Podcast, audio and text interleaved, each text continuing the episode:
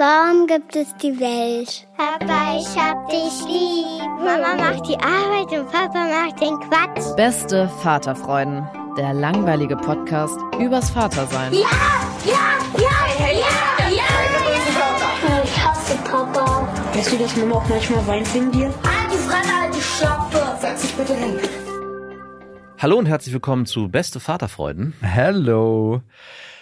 Heute reden wir über Leistungskinder, das heißt Kinder, die richtig leisten müssen. Und die Frage ist, ob die eigenen Kinder auch leisten müssen. Und man merkt das gar nicht so richtig, ne? Ja. Ja. Also prinzipiell ging es mir eigentlich darum, also ich weiß ja nicht, das wird wahrscheinlich bei dir auch noch kommen. Oder so ein bisschen machst du es wahrscheinlich auch schon.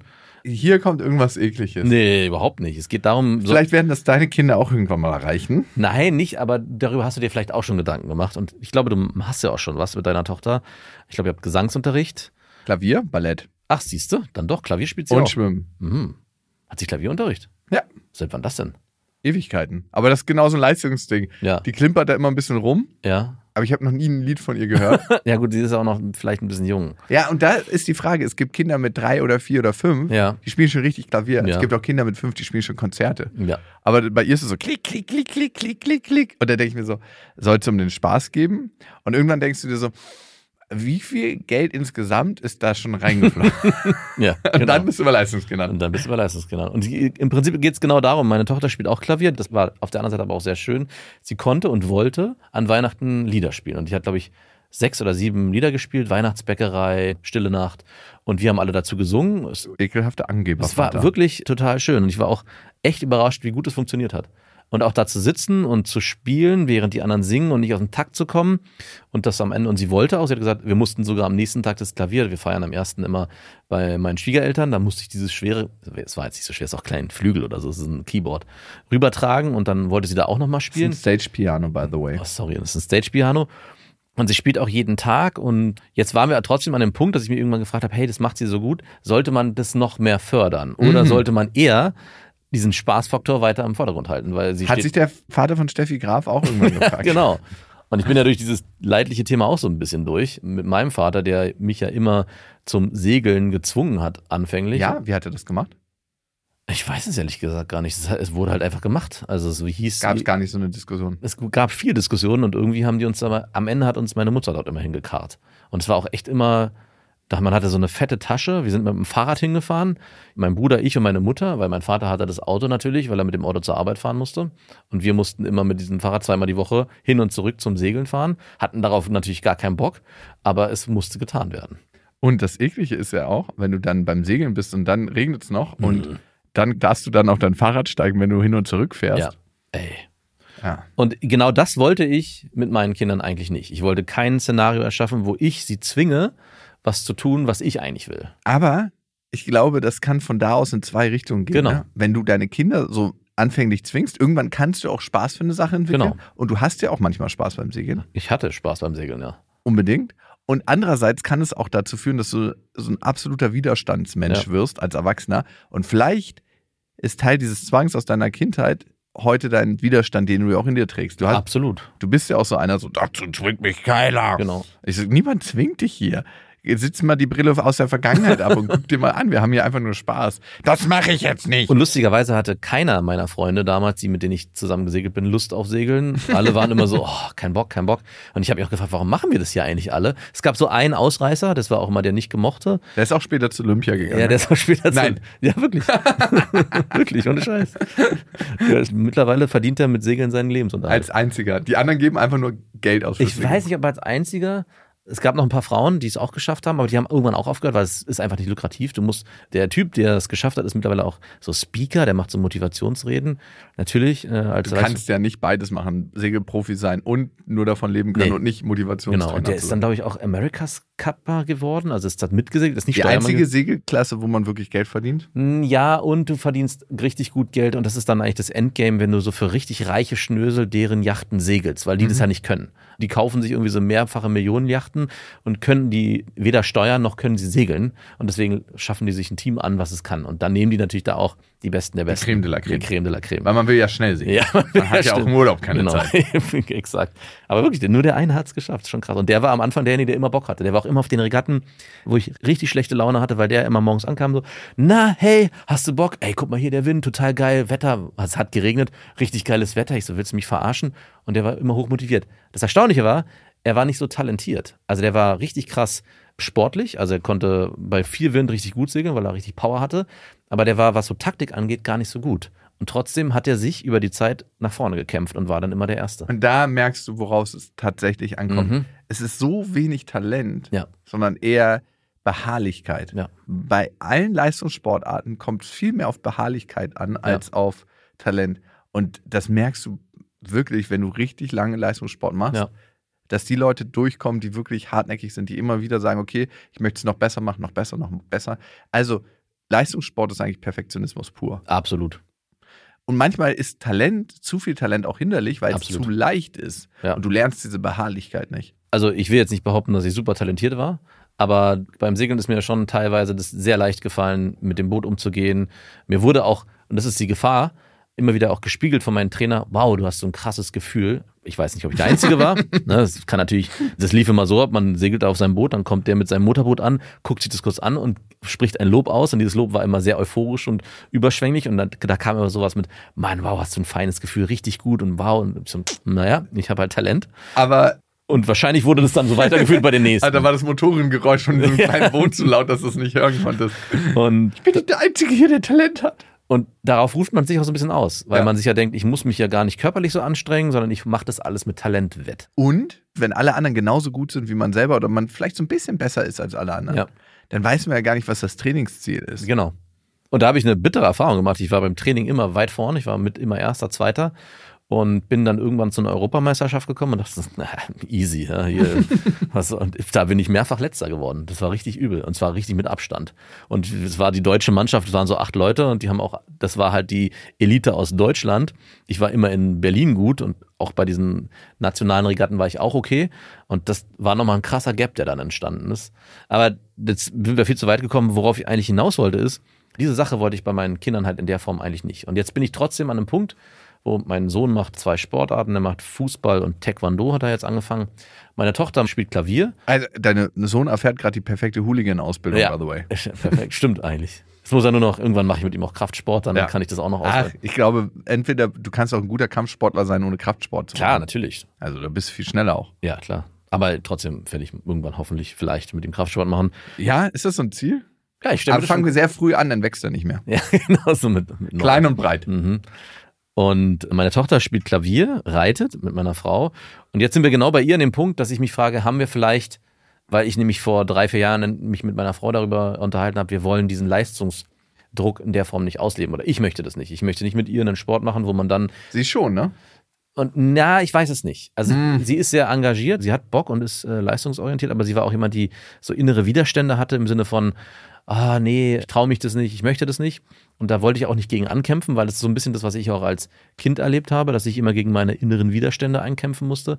Und als Eltern stellt man sich schon die Frage, brechen oder gewähren lassen. Also sollte ich meine Kinder selbst entscheiden lassen, bis zu einer gewissen Maße, oder soll ich über sie hinweg entscheiden? Und lebt man das und integriert man das dann in sich? Oder lebt man genau den Widerstand? Ich habe ein Beispiel von meinem Vater, der musste immer früher extrem ordentlich sein. Mhm. Also wirklich so richtig picobello. Also, dass jemand reingekommen ist und oben auf der Türkante geguckt hat, ob da Staub liegt. Ja. Und er hat auch immer ganz viel Lob und Anerkennung dafür gekriegt, wenn er mitgeholfen hat im Haushalt, Mhm. gekocht hat, alles sauber gehalten hat und so quasi den Hausmann gemimt hat. Mhm. Und heute ist er jemand, der, wenn er irgendwo einzieht, sich noch nicht mal mehr komplett einrichtet. Ja. Also das sieht immer so aus, als ob jemand gerade aus- oder einzieht. Ja.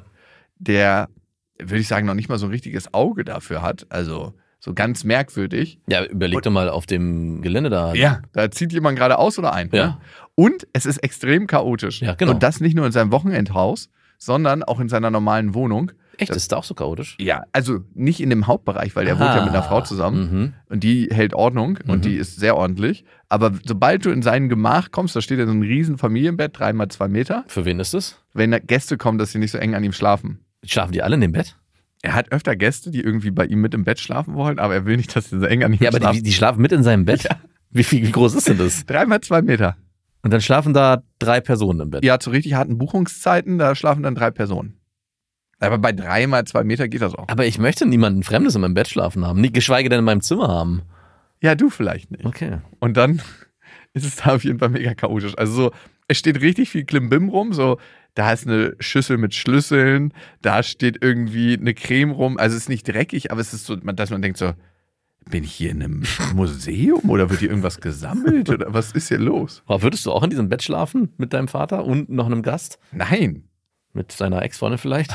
Ja, voll. Nein, Mann. Nein. Aber es ist auch dreimal zwei Meter.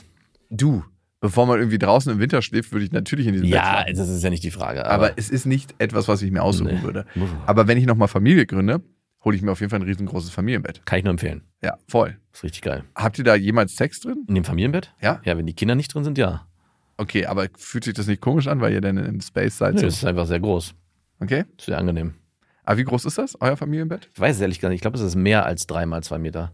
Also wir haben so ein, wir haben ein zwei Meter Bett. Nee, es ist äh, zwei Meter neunzig mal zwei Meter. Stimmt, genau. Wir haben Also, fast das Gleiche. Genau, fast das gleiche. Obwohl es so breit ist, habe ich trotzdem eigentlich nur so viel Platz, wie ich breit bin. Weil meine ganze Familie. Also immer- 1,20 Meter. Genau, genau, 1,20 Meter. Weil meine ganze Familie an mich heranrückt und ich Ja, eigentlich wollen- rausgeschmissen werde. Ah, okay. Okay, aber deine Frau ist ja leistungsorientierter als du. Das kann man schon mal so sagen, ne? Ich würde es eher engagierter nennen. Sie ist leistungsorientierter. Sie hat auch gesagt, wir hatten das Thema drittes Kind. Mhm. Und da habe ich gestern mit ihr drüber gesprochen und es ist schon länger so hin und her, ja und nein. Und sie hat mittlerweile gesagt, Haben wir sie, jetzt hat sich wieder mit, Sex? sie hat sich mittlerweile entschieden, nein, ich will mit dir kein drittes Kind, Ah, weil ich mich ja die ganze Zeit, also sie darum kümmern muss. Und ich so, hm, Das nein, stimmt. das stimmt doch nicht. Ich würde schon hier am Tisch mit denen so ein paar Faxe machen. Aber sie hat nicht unrecht. Ich würde schon am liebsten, dass es dieses Kind gibt und ich mich darum nicht kümmern muss. Im Sinne von am Anfang. Also ich hatte, also ich weiß nicht, wie es dir geht.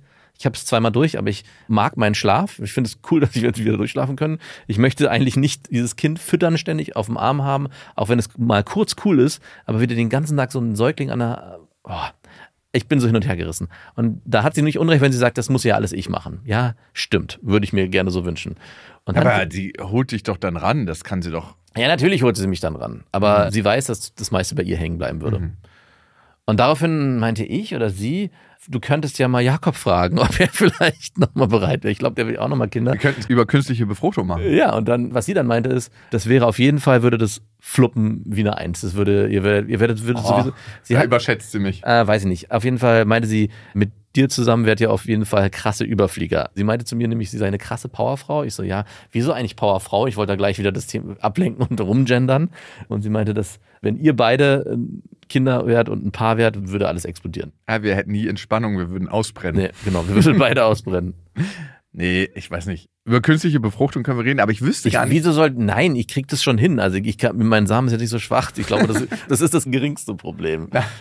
Aber ich weiß gar nicht, ob ich einen Bezug hätte, wenn ich euch einfach ein Kind geben würde, sozusagen. Also Samen spenden. Ja, Und ob ich dann nicht irgendwann mal denken würde, hey, wenn ich zu Besuch bin, ich will es auflösen. Weil das Kind darf nichts davon wissen. ach so.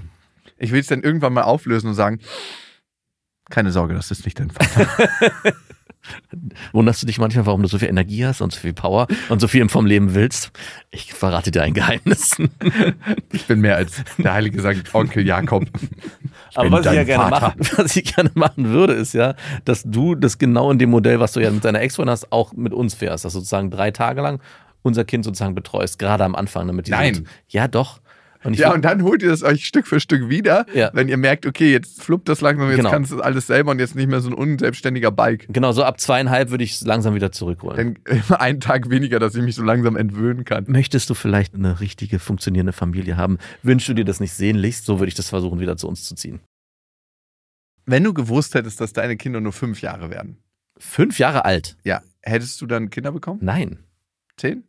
Ab wann wäre so ein Alter, wo du Boah, gesagt was hast, ist das für eine üble Frage? das ist eine sehr üble Frage, aber da muss man sich ab und zu mal Gedanken drüber machen. Ab zehn? Ich revidiere, vielleicht würde ich sogar, hätte ich es vielleicht doch bekommen. Wenn du gewusst hättest, fünf Jahre und dann. Also hätte ich mich vorher entscheiden müssen. Der Arzt sagt mir, wenn Sie Kinder kriegen, Sie werden nur bis fünf Jahre leben. Ja. Durchleben Sie in diesen fünf Jahren ein komplettes Leben? also im Nein, Sinne von, die werden Sie dann dann, nicht erwachsen und alt und es ist nicht das Benjamin Button-Kind. sondern Sie bleiben fünf. Oder werden Achso. Benjamin Button ist auch. Umgekehrt. Ähm, genau. Aber im Prinzip, es funktioniert schon das Bild. Das ist ja. Es wird auch nicht so schnell passieren. Es- Also, es ist also- ein ganz normales Kind, erstes Baby und dann mit fünf, wo du das erste Mal so richtig dich mit dem unterhältst und das bekommt ein Bewusstsein. Boah, das macht mich gerade direkt richtig traurig. Und dann- Gedanke. Papa, du weißt, dass ich bald gehen muss. Das ist nicht Sei lustig. nicht traurig, Papa. Ich gehe dahin zurück, woher ich komme. Aber ich würde die Zeit ungern missen wollen. Die fünf Jahre, die ich mit den Kindern erlebt habe. Ähnlich ist es ja eigentlich bei Beziehungen. Weil wir wissen, wenn wir durchschnittlich auf die Beziehungsdauer gucken, das ist immer nur was ganz Kurzes. Ja. Würde man die Beziehung. Eingehen, wenn man wüsste, dass man nur drei Jahre zusammen ist. Ja, wahrscheinlich schon. Warum ist es bei Kindern nicht anders? Das war hart. Hart auf jeden Fall. Ich finde es ein interessanter Gedanke. Was würdest du denn machen? Deine Tochter ist jetzt Ey, sechs. einerseits ist es so eine große Qualität, die man in sein Leben holt und so ein Reichtum an Emotionen und auch so viel Glücksgefühle. ja. Und andererseits holst du dir gleichzeitig so viel Schmerz rein. Ja. Und ich finde, es ist eine sehr extreme Frage, die ich gestellt habe, aber sie beschreibt Elternsein im Kern ganz gut. Man bekommt ganz, ganz viele angenehme Gefühle, wie Freude, wie Glück, wie Zuneigung, Verbindung. Sich vollkommen fühlen. Ja, und vielleicht auch viel, viel angekommener im Moment. Ja. Und auf der anderen Seite wirst du wahnsinnig vulnerabel, ne? Ja. Wenn dein Kind irgendwie stirbt, wenn es dem was zustößt, wenn es dem nicht gut geht. Es gibt diese ganzen unangenehmen Nervmomente, die gibt es ja auch, ne? wenn sich dein Kind mal wieder nicht anziehen will, also aus der kleineren, unangenehmen Palette. Ja, ist ja so, ne? Also Kinder sind ja immer so, dass sie rumdudeln Ja, ja. und sich nie anziehen wollen. Also Ja. man kann noch so eine große Zeitspanne morgens einplanen. Wenn man möchte, dass sie selber in den Flow kommen und selber sich anziehen, man muss trotzdem ungefähr zehnmal sagen, bitte anziehen. Haben wir das Thema, und wir haben es jetzt so gelöst, dass mein Sohn ist nämlich, bei meiner Tochter ist das Problem nicht vorhanden, der braucht ewig, um sich anzuziehen. Wir haben jetzt so einen Wecker, den man drehen kann, den er sich selber einstellen soll. Wir haben gesagt, fünf bis zehn Minuten. Es klappt hervorragend. Da ist so ein rotes Fenster drin, kennst du vielleicht, dann wird es so Mhm. rot. Ich meinte auch zu meiner Frau, was für ein Schwachsinn, der kann es doch gar nicht einschätzen. Und der schafft es jetzt immer, in diesen fünf Minuten sich anzuziehen. Er findet es total geil, diese Challenge sich selber aufzuerlegen. Ja, ich bin fertig, bin, bevor der Wecker klingelt. Manchmal ist es so simpel. So kleine Tricks. ne? Seit einer Woche läuft es jetzt. Jetzt weiß ich morgen gar nichts, was ich mit ihm machen soll, weil bisher war es immer so, zieh dich bitte an, denk daran, wir müssen bald los, dass man diese Diskussion die ganze Zeit führt und jetzt habe ich dieses Wecker-Ding und das, er ist innerhalb von fünf Minuten unten angezogen und gestriegelt und geschniegelt. Crazy. Aber zu den Leistungskids zurückzukommen, ne? Bei mir ist es so, dass meine Tochter ja Gesangs- und Klavierunterricht nimmt. Ja. Und das ist jetzt auch nicht so ein Riesending, ne? Die Gesangslehrerin kommt einmal die Woche und dann gibt es eine halbe Stunde ein bisschen rumklimpern und eine halbe Stunde ein bisschen singen. Ah, Du hast es größer verkauft, als es eigentlich ist, Klavier- und Gesangsunterricht. Das ist eigentlich so eine Mischform, Nee, es ist wirklich eine halbe Stunde Na, das okay. eine, eine halbe Stunde das was ja auch völlig okay ist. Eine halbe Ja. Stunde ist schon viel. Ja, finde ich auch für ein Genau. kleines Kind. Ähm, Und das halt fünfmal die Woche. Und am Wochenende dann Konzerte. Am Wochenende sind erstmal nur Konzerte in unserem Bezirk geplant. In Kaffeehäusern. Wir touren dann immer so sechs, sieben Kaffeehäuser an einem Wochenendtag. Ach, wir wollen aber gar nicht. Äh, doch, ihr wollt. Ihr habt ja 100 Euro, wenn ihr meiner Tochter zuhört. So, und auf jeden Fall ist das mehr so ein bisschen Rumgespiele, ne? Ja. Das ist jetzt nicht so, dass sie dann sagt, hey, guck mal, Papa, das und das Stück habe ich gelernt heute. Das habe ich noch nie gehört. Ich habe noch nie gehört, dass sie irgendein Stück spielen kann Mhm. oder irgendein ein bisschen Akkorde, so bing, bing. Das ist das Einzige. Aber ansonsten klimpert sie einfach nur rum. Ja. Und ja, das geht bestimmt schon, ja. What? ja. Ab welchem Zeitpunkt sagst du irgendwann mal, was macht ihr da eigentlich? Vielleicht Also- habe ich hier doch fehlinvestiert. Ja, es ist ja nicht so eine Investition, aber ich denke mir, es ist schon mega geil. Es gibt so viele Erwachsene, die ich immer wieder höre, die sagen, hätten mich mal meine Eltern zum Ja. Instrument gezwungen. Ja. Also ich bin genau da auch an dem Punkt, dass ich, ich habe sogar meiner Tochter gesagt, ich freue mich sehr, dass du Spaß hast am Klavierspielen. Mach dir keine Sorge, wenn du den Spaß verlierst, werde ich dich weiter zwingen, es zu tun. Das habe ich so natürlich nicht gesagt, aber in gewisser Weise habe ich das offen mit ihr besprochen, dass ich mir wünschen würde, dass sie da Spaß dran behält. Aber ich glaube auch, dass wir sie dahin weiterhin zu animieren würden, dass sie zum Unterricht geht. Dass sie das, weil ich glaube, dass sie uns als Erwachsene danken wird, wenn sie wirklich Klavier spielen kann oder wenn sie ein Instrument spielen kann. Genau wie du, der Satz könnte ich genau andersrum auch sagen, ich finde es total schade, weil ich habe angefangen mit Klavierspielen und habe es nicht durchgezogen, weil ich natürlich irgendwann keinen Bock mehr hatte. Und meine Eltern irgendwann gesagt haben, ach, naja gut, wenn er keine Lust hat, dann gehen wir auf diesen Wunsch ein oder wir haben auch keine Lust, uns dann ständig zu streiten, wir lassen das. Und das ist genau die Frage, um die es eigentlich geht. Sollte man seine Kinder zwingen zu Leistung oder sollte man auf den Wunsch der Kinder hören, wenn die irgendwann sagen, nee, ich habe keine Lust mehr, Papa oder Mama? und vom Instrumentenranking, Mhm. welches Instrument würdest du heute gerne können? Also wozu hätten dich deine Eltern zwingen sollen? Geige. Geige. Mhm. Wirklich? Mhm. Warum Geige? Weiß nicht, ich hatte damals als Kind schon den Wunsch, Geige zu spielen. Ich fand es immer total cool. Ich, Mhm. Dieses Streichen und die Art, wie sich das anhört. Und wir sind dann zum Klavier gekommen. Und ich habe Okay. dann Klavier gespielt. Aber wenn, dann Geige.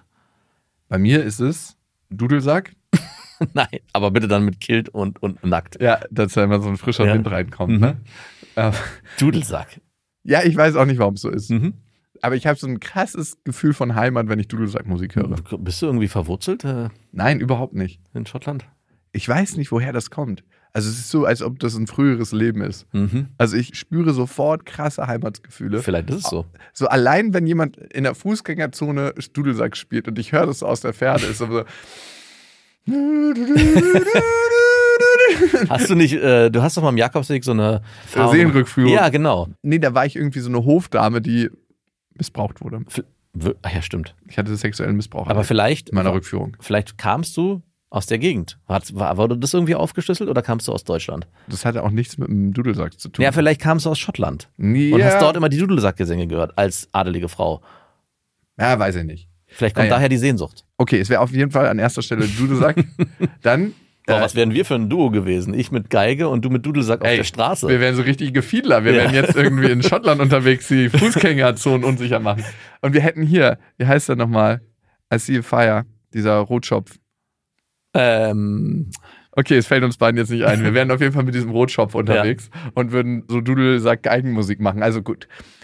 Die Dudelsack ist das erste Instrument, bei mir ist das zweite. die Doodles hätten wir uns genannt. Gitarre, damit habe ich zu spät angefangen. Ja. Also es ist jetzt immer nur so Lagerfeuerromantik, wenn ich spiele. Mhm. Und ich muss mich, bevor ich anfange zu spielen, auch immer entschuldigen, Ja. weil ich zu faul zum Üben bin.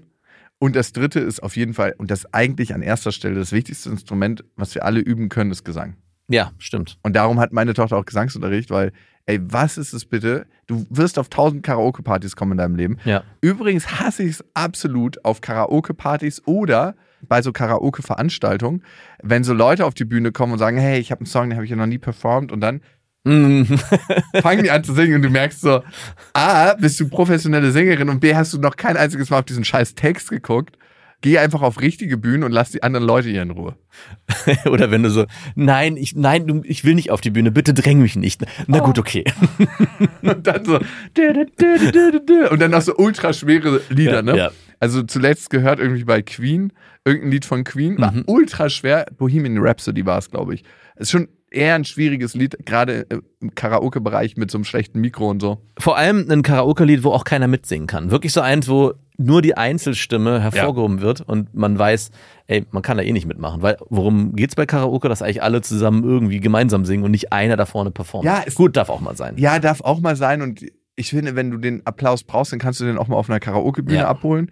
Aber dann so zu tun, als ob man so, so, so ein Neuling im Feld ist und dann schaffst du ja auch so ein Gap zwischen dir und Ja. den Leuten, die wirklich Schwierigkeiten Absolut. haben Das ist total Community zerstörend in dem Moment, weil die anderen sich alle nicht mehr trauen. Ja, voll. Ja. Weil die denken, und vor allem wirst du ja auch in dem gemessen, der Herr da vorher gesungen hat. Ne? Natürlich. Also ich war letztens auf einer Party, da haben wirklich alle gesungen und auch Leute, die es nicht konnten. Es war super angenehm. Ja. Und da gab es auch ein paar, wo du gedacht hast, so ja, ganz gute Stimme, aber keiner, wo du dachtest, so herausragend. Mhm. So, wow. So, wo du so eingeschüchtert warst. Ja. Das gibt es ja manchmal bei Leuten. Die hörst du sprechen und denkst so, oh, okay, und dann singen die und es ist so ein Gap dazwischen. Ich weiß auch nicht, hörst du immer die Gesangsstimme von jemandem, wenn er spricht? Mhm. Bei manchen Menschen ist das sehr ähnlich und bei Ja. anderen Menschen denkst du so, wow, das ist ein ganz anderer Mensch, wenn er singt. Ja. Ganz, ganz merkwürdig. Aber was sollen denn die Personen machen, die gut singen können? Also dürfen die dann trotzdem beim Karaoke-Abend singen oder müssen die ewig Die sind äh, die Vocal Coaches. oder sollten die mit Absicht schlechter singen? Vielleicht wäre das Ja, die könnten sich schon mal zumindest ein Lied nehmen, was sie vorher noch nicht so oft gesungen haben. Oder ein Lied nehmen, was man gemeinschaftlich singt. Ja. Und nicht so ein Mariah Carey. Ich weiß gar nicht, ich hatte so ein paar Teile, wo sie nur alleine schmettert. Ja. Aber du, alle wie sie wollen und jeder wie er will. Ist mir nur neulich in den Sinn gekommen, als ich darüber nachgedacht habe. Und bei mir ist jetzt die Frage, bei meiner Tochter, ne, die immer mal wieder ein bisschen rumdudelt und Mhm. Gesangsunterricht hat, in Anführungsstrichen, und eben Klavierunterricht, sollte ich da irgendwann mal was sagen und sagen, hey, was macht ihr da eigentlich? Ja, na klar solltest du das. Ja, weil ich will ja dann auch nicht so einen Druck erzeugen, A nicht bei der Lehrerin und B nicht bei ihr, dass Papa irgendwann mal Ergebnisse hören will. Weil ich, das ist ja richtig schäbig, ich will ja keine Ergebnisse hören. Naja, Also bei uns ist es so, dass meine Tochter ihre Ergebnisse eigenständig zeigen Ja, will. bei uns nicht. Und da würde ich mich schon fragen, was ist so das Ziel des Ganzen? Also, äh, Ja, was ist das Ziel des Ganzen? also das Ziel sollte ja zumindest schon sein, dass sie Klavier spielen kann. Nach einer gewissen Vorgabe, wie man Klavier spielt und nicht einfach nur lö, oder nicht. Also du bringst ja was bei. Also Klavierspielen hat ja auch gerade im Kontext Lernen und Schule krasse Vorteile, weil du durch die Hand-Finger-Koordination auch Gehirnregionen anregst, die dir sogar im Unterricht auch helfen. Nicht bei dem. Ich war beim Klim- Klimperunterricht. Und ich meine, wer selber mal am Klavier gesessen hat und weiß, wie schwierig das ist, parallel Akkorde zu spielen und gleichzeitig zu klimpern, der weiß, was da auch einfach abgeht mit der Hand- und Gehirnkoordination. Ja, natürlich. Die Gehirnhälften verbinden Ja. sich, ne? Das ist ganz klar. Das passiert ja auch beim Schlagzeugunterricht. Ich habe Genau. ja auch ein paar Jahre Schlagzeugunterricht genommen. Das ist schon ein guter Effekt. Und gerade bei Kindern, denen es viel, viel einfacher fällt zu lernen, ist es natürlich auch absolut sinnvoll, das abzurufen. Und wenn deine Klavierlehrerin aber diese Sachen nicht abruft, sondern einfach nur sagt, hey, wir machen hier so ein bisschen laissez-faire, wie jeder wie er will, gerne, aber dann bezahle ich dafür nicht. Weil es nicht billig ist. I, I, I. Naja, also ich meine, du, Das ist hier nicht du hast doch Tanzunterricht. Ja. Und du würdest ja den Tanzunterricht ja auch nicht bezahlen, wenn da nur einfach jemand kommt und sagt, ich kann nicht tanzen, aber lass uns doch hier uns einfach ein bisschen bewegen. Gemeinsam. Und gucken, wie es sich so anfühlt und wie es fließt. Würdest du dafür bezahlen? Nein. Na also. Da bin ich im Club. Ja, da zahle genau. ich vielleicht Eintritt für einen Club. Genau, maximal. Ja, aber was ist, wenn sie trotzdem dabei Spaß hat? Und ich will ihr den Spaß nicht verderben. Würde ich dafür kein Geld zahlen. Dann würde sie nicht kommen, Mann. Ja, aber dann würde ich zumindest, also ich hätte ja schon abgeklopft, was machen Sie vorher? Was ist das Ziel? Also ich will nicht, dass ich einen Plan habe, dass in einem halben Jahr wird hier bitte für, Eli für. Elise, für Elise gespielt. Aber ich würde schon gern Fortschritte sehen. Gut. Aber du anscheinend nicht. Aber Kann- kann- wundert mich ein bisschen bei dir, weil du ja eigentlich jemand bist, der im Leben selber super engagiert ist und ja auch messbare Ergebnisse haben will in allen Bereichen, gerade im beruflichen auch. Und dass bei deiner Tochter da so gar nicht irgendwie der Impuls kommt, mal zu kontrollieren, was so am Ende da für ein Ergebnis kommt. Und auch ihr ist ja auch für sie ein tolles Gefühl, wenn sie was zeigen kann, ist es ja gar nichts Schlechtes. Also es ist ja sogar, also wir wir lachen da so drüber, aber es ist ja für sie auch total toll, wenn sie was gelernt hat, zeigen sie, guck mal, Papa, was ich kann. Das habe ich erschaffen. Ja, Das habe ich das- kreiert. Ja, das erzeugt ja auch wieder Verbindung, ne? Absolut. 100 Prozent. Ja, ich gehe das Thema an. Hast recht. Andererseits denke ich immer so, das ist die letzte Insel. Vielleicht lebe ich mein Mhm. eine Freiheitsgefühl, was ich mir selber nicht gönne in meinem Alltag, Ja. vor allem in meinem beruflichen Alltag. Vielleicht lebe ich das bei ihr aus. Ja. Und da scheinen wir beide irgendwie ein gleiches Thema zu haben, weil ich ja genau auch durch meine Kindheit erfahren habe, hey, ich habe so einen Leistungsdruck erfahren, den möchte ich meinen Kindern nicht wiedergeben oder ich möchte nicht, dass sie auch in diese Situation kommen und fahre eher so eine Laissez-faire-Haltung und frage mich, ob das das Richtige ist. Vielleicht haben die ja selber den Anspruch, Leistung zu bringen. Das Komische war, in meiner Kindheit habe ich nie Freizeitleistungsdruck bekommen. Ist wirklich so. Ja, ich schon, ey. Also ich habe nie den Druck bekommen, irgendwie Schlagzeug musst du jetzt so und so oft üben, zum Eishockeytraining musst du jetzt so und so oft gehen, sondern ich konnte mir das sehr frei aussuchen. Vielleicht war es auch nicht notwendig, weil ich Mhm. immer relativ motiviert war. Ja. Aber ich habe so indirekt immer schulischen Druck gekriegt so. Und das war nicht so von wegen, du musst jetzt bessere Noten schreiben, sondern wenn du das und das schaffst, bekommst du das und das. Dann ist Mhm. Papa richtig stolz. Ah, okay. So positive Motivation mit, mit Geld tatsächlich. Mhm. Irgendwann hat mein Vater angefangen, mich mit Geld zu locken, dass ich bestimmte Leistungen bringe. Ne? Ja. Also das simpelste Beispiel ist, bei uns gab es, wenn du aufs Gymnasium kamst, so ein Probejahr, was du am Anfang machen musstest in der siebten Klasse. Ja, klar. Wenn du das überstanden hattest, durftest du weiter auf dem Gymnasium bleiben. Wenn du sitzen geblieben wärst, dann war es eindeutig der Beweis, dass du auf eine andere Schule gehörst. Ne? Und mein Vater meinte, okay, wenn du das erste Jahr gut überstehst, kriegst du, es war damals wahnsinnig viel. Ne? Ich kam von meiner Mutter, Mhm. wo das ganze Geld immer sehr, sehr knapp war. Und dann bei meinem Vater, der hat angefangen, mich dann mit Geld zu motivieren. Ja. Da war ich dann 14 und dann hat er gesagt, ich glaube, du kriegst 1000 Euro. Mark wahrscheinlich. Weiß ich nicht mehr. Also eins von beiden, Mhm. wenn du das erste Jahr Das überstehst. ist schon richtig viel. Für einen 14-Jährigen? Ja, ich weiß nicht mehr genau, wie viel es waren, aber so in der Richtung. Vor allem, wenn du vorher aus dem Gefühl kamst, wir haben kein Geld und wir müssen jeden Cent umdrehen. Ja, das war auf jeden Fall ein Gamechanger. Das ist wie ein Vermögen in dem Moment. Das ist ein Vermögen. Und ich habe sofort die Verbindung gehabt, dann natürlich in meinem Kopf, Leistung bringen bedeutet Cash. Ja. Ich weiß nicht, ob die Schule mir Spaß gemacht hat, eher nicht so. Ich habe mich ein bisschen überfordert gefühlt, aber Ja. ich habe mich dann da durchgebissen und durchgekämpft und ich wurde dann noch besser und ich war ja nie so ein wahnsinnig guter Schüler. Nee. Also es gab ja Leute, denen es leicht gefallen oder die das hat Die haben das immer nur gesagt. ja Naja, die haben auch mindestens genauso viel gelernt. Mhm. Ich hab's ja gehasst, ey. Hast du für die Klausur gelernt? Hm, nee, wieso? Hast du gelernt? Ähm, hm, ja, bis gestern Nacht noch, 3 Uhr. Ah, okay, nee, ich habe nur die Sachen aus dem Unterricht. Boah, ey. welcher von beiden warst du? Ich war der, der bis 3 Uhr noch gelernt hat. Viel zu spät angefangen und sich dann noch die Nacht um die Ohren schlagen. und dann kriegt man trotzdem nur die drei Minus. Und der, der nicht gelernt hat, was hast du für eine Note? Na, eins natürlich. ich habe ja auch nicht gelernt. Ja gut, aber manche haben es einfach cleverer im Unterricht gemacht, ne? Hm. Die haben aufgepasst, die haben richtig sauber mitgeschrieben, die haben das nach dem Unterricht wiederholt und kurz vor dem Unterricht nochmal wiederholt. So eine Leute gab es ja, die einfach damals schon den richtigen Rhythmus für sich gefunden Ja. haben. Und das war einfach der Rhythmus, wie du gute Noten geschrieben hast. Ja. Und andere haben es halt nicht gepeilt, so wie ich. Die haben dann eher mal im Unterricht ein bisschen gequatscht und Natürlich. ähm, Zeit mit anderen verbracht und waren auch gedanklich manchmal mit anderen Dingen beschäftigt. Und du musstest dann natürlich die letzten Tage nachholen, aber da gab es ja dann schon so viel Wissenslücken, Mhm. weil du die Unterrichtsmaterialien gar nicht zur Verfügung hattest. Und Woher auch? Das, ja gut, ich war auch jemand, der sich Hefter kopiert hat. Na klar, ich auch. Und Ja, Wie, aber richtig kopiert oder abgeschrieben wenigstens? Nee, meistens kopiert. Also beides, ne? Und ich war auch jemand, der am Anfang des Jahres sich immer den Hefter so ganz ordentlich gemacht hat und so, dieses Jahr. Dieses Jahr wird's anders. Ja, so einer war ich auch. Und dann so, die ersten Mitschriften gingen noch so in Ordnung. Die zweite, dritte war dann schon ein bisschen chaotisch und die vierte war so, so völlig eskaliert und dann war das auch der Zeitpunkt, wo ich dann aufgegeben Es habe. gab eine Zeit, wo ich wirklich nur mit einem Stift in die Schule gekommen bin, mit nichts anderem. Und mir alles Blätter geliehen habe und da auch mitgeschrieben, aber wo das alles gelandet ist, keine Ahnung. Ich hatte, und dann hatte ich nur einen Block, wo alles drin war. Es war wirklich einfach nur so ein dickes Ding. Und ich war immer sehr traurig, wenn ich die dann austauschen musste, weil die Blätter alle waren. Und der wurde dann hingelegt und es wurde ein neuer genommen. Also wirklich furchtbar. Wirklich, richtig furchtbar. Und dann, ich habe immer wieder neue Systeme probiert, aber hat dir jemand irgendwie dabei geholfen, dieses System der Ordnung einmal zu verstehen und aufzubauen? Also ja, meine Eltern haben mir das schon beigebracht am Anfang. Aber ich habe das dann irgendwann abgelegt, dieses Ordnungssystem. Mhm. Und ich erlebe es jetzt ja gerade auch bei meiner Tochter, die da sehr hinterher ist und durch meine Frau auch. Ja, die wäre eine Absolut. gewesen, die absolut ordentlich. Ja. Das wäre so ein Kopierordner. Doch, Ich doch. glaub, Ja, ich, ich, kann, ich glaube doch ordentlich war Ja, sie. gut, du kennst sie besser als ich. Ja, doch, doch, sie war sehr ordentlich. Und auch meine Tochter ist dahingehend sehr ordentlich und mag das gar nicht. Und da wird auch, wird ja auch drauf geachtet, krass. Also in der Grundschule ist es, glaube ich, auch nochmal einfacher. Es ist ja dann, weil das viel auch gesteuert wird von den Eltern. Es wird dann schwierig, wenn die Kinder von alleine die Sachen machen müssen und die Eltern sich auch irgendwann rausziehen, was sie ja müssen. Ab der vierten, fünften Klasse. Mhm, exakt. Wahrscheinlich so richtig Eskalationsstufe ist ab der siebten. Ab der Oberstufe. Ja. Also das war auf jeden Fall schrecklich bei mir. ja, bei mir auch. Obwohl am Anfang ging es noch, es wurde erst hinten raus schlimm. ja. Das ist ja auch so ein Leistungsmotiv, ne? Und die Frage ist, was überträgt sich? Wie gesagt, ich hatte ein hohes schulisches Leistungsmotiv, aber auch eher so indirekt Mhm. vermittelt. Und meine Eltern konnten mir auch nicht in der Schule helfen, ne? Also das.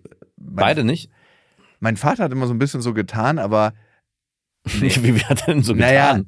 Er hat immer so getan, als ob ich ihm das mal erklären sollte, weil er versteht das, aber er möchte mal gucken, Ah, ob ich alle Punkte durchstiegen habe. Ja.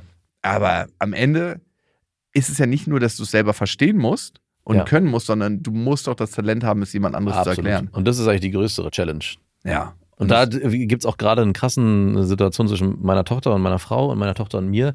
Ich würde mal behaupten, mir fällt es einfacher, die Sachen zu erklären. Meine Frau ist da zu ungeduldig. Also wir haben gerade Matheaufgaben. Meine Tochter war letzte Woche drei Tage krank und musste ganz viel nachholen. Und ich weiß, dass meine Tochter, wenn man eine Geschichte drum spinnt, um die Aufgaben, viel, viel besser schafft, die zu lösen.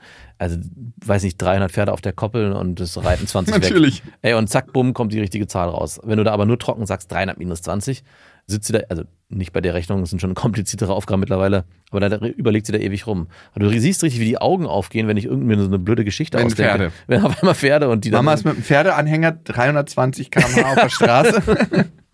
und sie Wie kommt in eine Pferde- 60 km/h Kurve. Wie viel km/h ist sie zu Ja, schnell? genau.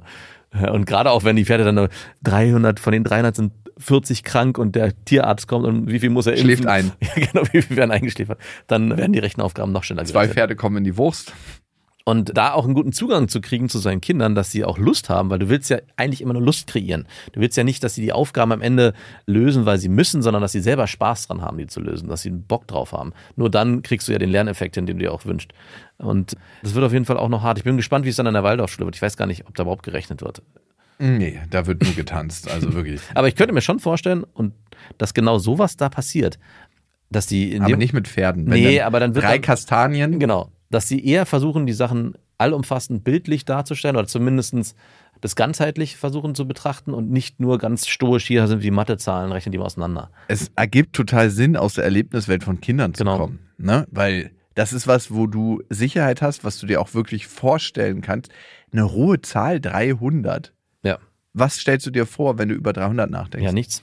Ja, ne? Das ist eigentlich eine rohe, nackte Zahl. So ein Stahlgerüst, wo so 3, 0, Genau. 0. Das ist crazy. Ja. Und wir haben es gelernt, über die Jahre zu abstrahieren. Mhm. Aber sobald die Zahlen viel größer werden, 20.000 Menschen sind auf der Flucht gerade. Mhm. Was heißt das? Ja.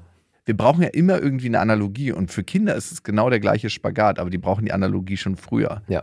Also darum sagt man auch nicht irgendwie 20.000 Quadratmeter Regenwald wurden abgeholzt, sondern eine Fläche so groß wie so und so viel Fußballfelder. Genau. Das ist ja immer der Klassiker. Alles, was man sich vorstellen kann. Ja, mal gucken, wie ich damit umgehe, wenn das bei meiner Tochter der Fall ist und wie geduldig ich auch bin. Meine Eltern haben das dann irgendwann so gemacht, dass ich mir selbstständig, ich habe ein Budget bekommen und dann konnte ich mir immer Nachhilfeunterricht nehmen. Ach, wirklich? Ja, Musstest du selber einteilen? naja, ich musste mich auch darum kümmern. Ja, ja. Also, meine Mutter ist jetzt nicht irgendwie in, ins Telefonbuch gegangen oder ins Internet und hat gesagt, so, das könnte Nachhilfeunterricht sein. Hättest du auch einfach selber besser in der Schule werden können und das Geld behalten dürfen? Wäre das auch eine Option? Durftest du, war die Maßgabe, Ja. du kriegst jetzt 500 Euro pro Monat? Um mal eine Zahl zu nee, nennen. war viel weniger. Ja, ja, klar. Und am Ende ist es mir egal, ob du gut wirst oder der Weg ist, den entscheidest du selber. Wäre vielleicht gegangen, aber ich war zwischenzeitlich so lost, dass ich den Weg nicht selber gefunden hätte. Ja. Ich brauchte Nachhilfeunterricht, 100 Prozent. Ja. Und deswegen war es auch gut, dass ich das hatte. Also, es hat mir schon weitergeholfen. Aber ey, wenn du schon so einen anstrengenden Schultag hattest und dann nochmal zwei Stunden zum Französisch Nachhilfeunterricht musst Ja. Hm. und die trinkt auch noch sechs Kannen Kaffee daneben, also es war wirklich so richtig widerlich. Die hat immer geraucht wie so ein Schornstein und immer Kaffee getrunken und geraucht. Kaffee. Boah, ich hatte eine Nachhilfelehrerin in Englisch, dann später, da musste ich erst mal ewig hinfahren und die hat in einer ganz ollen Wohnung gewohnt mit einer Außentoilette. Oh, krass. In, Im Flur noch. Und das war für mich immer so, ich kam ja dekadent irgendwie am, äh, aus einem Einfamilienhaus. Das war für mich immer so irritierend. Als 16-Jähriger war ich, war ich, glaube ich, oder 15. Erstmal durch die Stadt zu fahren bis dahin und dann in diese komische Wohnung zu kommen und in so einer abgehalfterten Wohnung Englischunterricht zu bekommen. Keine Ahnung, auch von meiner Mutter diese Frau hergefunden hat. Das Ja, aber Student- zwei Euro Studentin. Ja, genau. Genau, stimmt, natürlich. Sie hat meinen Vater organisiert. Das war eine Studentin und die war billig. Ja, zwei Euro gespart. Absolut. Dafür fährt der Sohnemann irgendwie drei Stunden durch die Stadt. Ich bin echt super froh, dass ich in der Zeit nicht mehr bin. Ja. Das merke ich manchmal. Manche vermissen ja so ihre Schulzeit. Nein. Oder auch die Abiturszeit. Es war alles ganz lustig, aber es war so krass fremdbestimmt. Ich habe manchmal sogar noch Albträume, dass ich wieder in der Schule bin. Das ist so ein wiederkehrender Albtraum. Ich bin wieder in der Schule und muss irgendeine Aufgabe abgeben oder ein Referat halten. Ja, ey. Tests, Arbeiten, Klausuren. War immer der Horror, immer diese Leistungsabfragen. Ja. Gelingt es jetzt oder gelingt es nicht? Scheiße, ich habe nicht geübt oder ich habe einigermaßen geübt, aber ich weiß nicht, ob es drankommt. Oder ich bin einfach nur zu schlecht und eine Katastrophe und Ja. ich kann das nicht abbilden. Ja, Leistungsdruck macht schon oft ein sehr, sehr unangenehmes Gefühl, ob wir das beim ersten Date haben, bei unserem Arbeitgeber, in der Schule, in der Uni. Uni war auch krass, was Leistungsdruck anbelangt. Ne? Wenn du Psychologie studierst, das ist schon eine ganze Packung, die du da lernen musst. Glaube ich. Das sind harte Klausuren teilweise. Ja. Und das Krasse ist, von Uni zu Uni ist es sehr unterschiedlich auch, wie schwer es ist. Und nicht unbedingt, weil die eine Uni viel höhere Ansprüche hat, das gibt es natürlich auch, sondern weil es von Professor zu Professor, von Professorin zu Professorin so unterschiedliche Leistungsansprüche gibt. Und bei manchen ist es super tough, da irgendwie, weiß nicht, 10, 12 Punkte zu kriegen. Es Mhm. gibt ja so ein Punktesystem, wenn ich mich recht erinnere, bis 15 Punkte. Und bei manchen ist es super easy. Ja. Und deswegen sagt die Studiennote gar nicht so krass viel aus immer darüber, wie gut der letzten Endes ist. Würdest du sagen, die Arbeit in deinem Psychologiestudium, die du da abliefern musstest, waren anstrengender als der Buchprozess? Ist das Nee. vergleichbar? Der Buchprozess war das Anstrengendste, was ich bisher erlebt habe Mhm. in meinem Leben. Also das Aufwendigste, das Anstrengendste, das aber auch Geilste Hm. vom Wissen, was ich mir auch anreichern konnte. Ne? Du liest ja ganz viel und bist in ganz vielen Studien drin, guckst dir die Zusammenhänge zehnmal an. Du durchsteigst die Sachen anders. Es ist so, als ob du die Arbeit deines Lebens schreibst. Mhm. über dein Leben. Und gleichzeitig musst du ja ein Buch so gestalten, dass es ein easy read ist, dass du das liest und für dich Erkenntnisse daraus ziehen kannst, die wertvoll für dein Leben sind Mhm. Und dass du es auch gerne liest, dass du auch dabei entertained bist. Also ich wollte nicht irgendwie ein Sachbuch schreiben, wo du am Ende denkst so, Alter, ey, Ich habe zwar drei, vier Sachen mitgenommen, aber es war ein harter Knochen. Also, das finde ich ist das Schrecklichste, was es gibt. Ein Buch, was man so anfängt und dann in der Ecke liegen lässt, weil es eigentlich reinzieht. Ja. Und das war halt der Spagat für mich bei Fühl dich ganz. Das genau so zu gestalten, dass es das alles hat. Und es war ein harter Prozess, aber ich glaube, ich habe in keinem Prozess in meinem Leben bisher mehr gelernt. Vielleicht noch vergleichbar mit Vater werden. Vielleicht. Ist so. Ist ja wie ein Kind kriegen. Es ist, als ob du etwas zur Welt bringst. Also es wabert in dir und irgendwann kommt es raus und dann hast du es in den Händen und dann denkst du dir, alter Schwede, das ist mein Leben. Also du kannst jetzt auch eigentlich dich als Mutter bezeichnen und den ganzen Geburtsprozess. Ich bin Mutter eines Buches Ja. geworden. Ich habe ein Buch zur Welt gebracht. Du verstehst das ganze Gejammer um diesen harten Geburtsprozess gar nicht mehr. Genau, genau. Überhaupt nicht. Und man muss auch sagen, die Zeit danach ist viel angenehmer. ja, also ich meine, du führst ja immer noch eine Beziehung, ne? Gerade wenn du in der Promotion-Phase bist, dann gibst du viele Interviews, sprichst mit ganz, ganz vielen Leuten. Aber die Beziehung ist doch, ja, auf jeden Fall eine andere, eine neue. Mal sehen, ob deine Tochter irgendwann auch ein Buch schreibt und den Leistungsdruck dann auf der Ebene spürt. Ich muss das erreichen, was Papa erreicht hat. Nein, ich habe mir das ja selber gesetzt, ne? Ja, aber ich glaube schon, dass wir als Eltern da auch Vorbilder sind, ne? dass man nicht Unbedingt. vielleicht unbedingt das erreichen will, was die Eltern erreicht haben, aber dass man zumindest in so einen Anspruch kommt, hey, Papa hat mir das vorgelebt und ich möchte auf meine Art vielleicht auch was erreichen. Nicht das, aber ich glaube, es ist ganz wichtig auch für seine Kinder in der Hinsicht Vorbild zu sein. Das heißt nicht, dass jeder ein Buch schreiben muss oder das heißt nicht, dass jeder super erfolgreich sein oder ein, ein High-Performer sein muss, aber dass man zumindest die beste Version ist, die man sein kann. Aber wenn sie das Buch irgendwann lesen sollte, ne? Mhm. wird sie A, einen ganz persönlichen Teil von mir kennenlernen und B, glaube ich, wird sie für sich auch mit allem, wie sie geprägt worden ist, besser umgehen können und für sich auch, glaube ich, einen Weg finden, ihr bestes Leben zu führen. Ich dachte, du liest dir das jeden Abend vor. Papa, liest du mir was vor? Natürlich. Naja, sie wollte, letztes Mal wollte sie wirklich sich die Bücher angucken, Ja. die wir auch schon zusammengeschrieben haben und aber auch mein neues Buch. Ja. Und hat sich dann so die Covers angeguckt und hat gesagt, ah, okay, war super interessiert. Ja, ich weiß cool. gar nicht, woher das kam. Na, okay. Aber ich kann ja aus dem Buch nicht vorlesen. Nein. Die Geschichten sind. Na gut, die krass. eine Geschichte. Na, also, ich, Papa, ich möchte lieber ein Kinderbuch. Mm, mm, mm, mm. Fühl dich ganz. Kapitel 1. Nicht schon wieder. du hörst jetzt mal zu. Das ist gut für dich. Ich würde dir das Buch irgendwann geben. Und nicht, weil ich das Buch geschrieben habe, sondern weil ich es für ein wertvolles Buch halte. Also, ich wollte ja ein Buch schreiben, was ich selber gerne gelesen hätte. Mhm. Und mal gucken, was sie davon hält irgendwann, eines Tages. Man kann es übrigens jetzt vorbestellen. Mein neues psychologisches Sachbuch. Fühl dich ganz, was wir gewinnen, wenn wir unsere Emotionen verstehen und zulassen. Überall, wo es Bücher gibt. Und sagt mir gerne, was ihr dabei empfunden habt und was ihr gewonnen habt, nachdem ihr das Buch gelesen habt. Das war Beste Vaterfreuden, eine Produktion von Auf die Ohren.